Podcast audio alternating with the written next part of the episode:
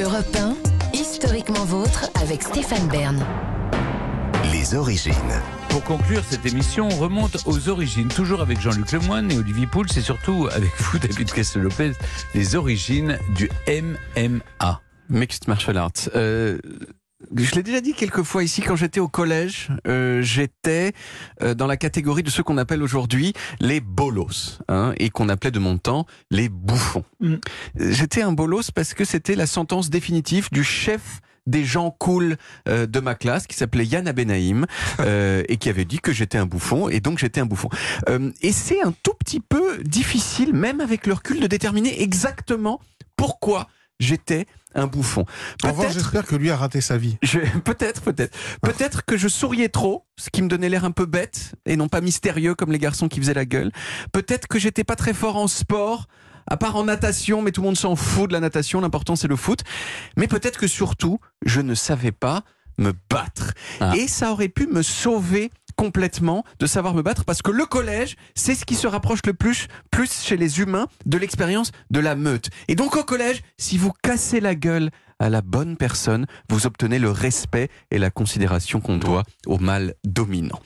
Mais moi, j'avais tiré le mauvais, nom- le mauvais numéro à la, à la loterie des muscles, et donc je n'étais, c'était pas une option de casser la gueule aux gens. Et aujourd'hui encore, je pense que je suis pas complètement remis de cette époque parce que je continue à être fasciné par les gens qui savent se battre. Et quelquefois, tard le soir, à mon bureau, au lieu d'écrire mes chroniques pour Europe 1, je regarde des compilations de gens qui se battent. Soit qui se battent dans la rue, soit plus souvent encore dans une arène de MMA.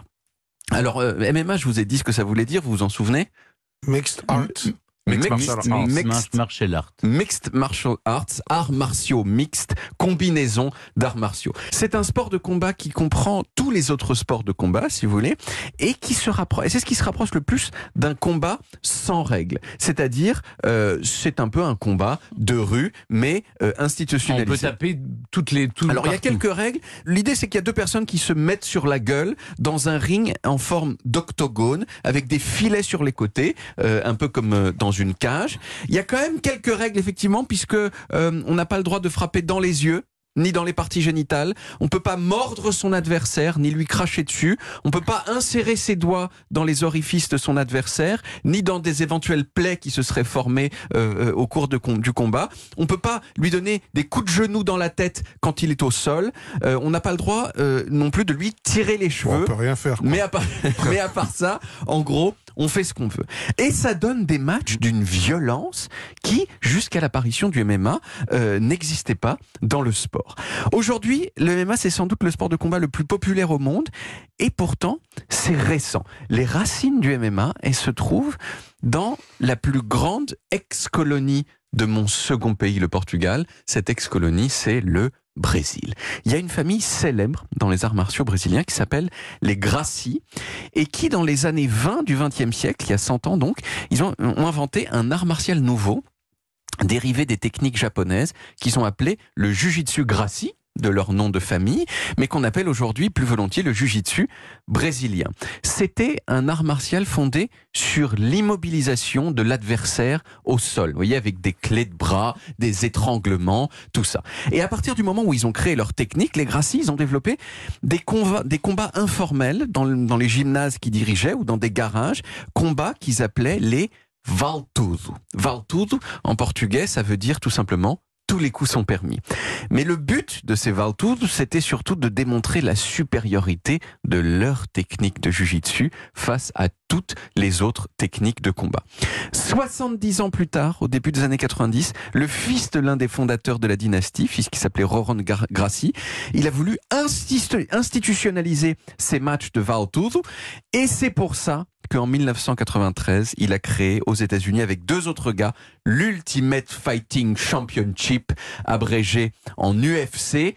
Le premier match du UFC à Denver, dans le Colorado, euh, c'était donc en 1993. Il a été assez horrible. Il y a un karatéka néerlandais qui s'appelait Gérard Gordo, qui a donné un coup de pied dans le visage d'un ex-sumo et il a tapé tellement fort que les dents du sumo Oh sont restées planté dans son pied. C'est assez affreux. Cette extrême violence, elle a fait que le MMA a été rapidement interdit, non seulement dans la plupart des États américains, mais aussi dans, dans beaucoup de pays. Mais il y a certaines personnes qui l'ont défendu très très fort, et en particulier Donald Trump. Non. Donald Trump, ça a été vraiment un parrain du MMA. Il a dit d'ailleurs dans une interview à une époque, The MMA, it's the place to be. Il a organisé aussi des matchs dans, les, dans ses hôtels. Au début des années 2000, il y a certaines des règles dont je vous ai parlé tout à l'heure qui ont été ajoutées pour rendre le sport plus, plus acceptable. Et petit à petit, le monde s'y est fait. Euh, même la France, qui pendant des années et des années a été un des derniers pays dans lequel le MMA était interdit, elle a fini par l'autoriser en février 2020. Et en 2022, en septembre de cette année, elle a accueilli euh, même un événement majeur du MMA à Bercy. Et c'est un Français qui a gagné, qui s'appelle Cyril Gann, qui a bien pété la gueule de son adversaire. Euh, quant à moi, moi, j'ai toujours pas appris à me battre, mais il y a une fois dans ma vie où j'ai trouvé le courage de mettre mon poing dans la gueule de quelqu'un, et ce quelqu'un, c'était Yann Abenaïm. En 1994, dans un couloir du collège euh, Condorcet, le chef des cools m'a dit un mot de trop et je lui ai envoyé mon poing dans la gueule. Ça a cassé son appareil. Et à partir de ce moment-là, alors ça m'a pas rendu complètement cool, mais au moins ça m'a donné un petit peu de l'aura du mal dominant et j'ai été un petit peu plus respecté à partir de ce moment-là. Et depuis, je n'ai foutu ma- mon poing dans la gueule à personne euh, parce que je n'ai pas le courage. Parce que vous avez compris le message quand même. hein. Il veut donner un point dans la gueule du mal dominant. Et qui c'est le mal dominant de l'émission? il n'y a pas de mal dominant dans l'émission. C'est crois, complètement. Stéphane Bern. Mais non, pas ça.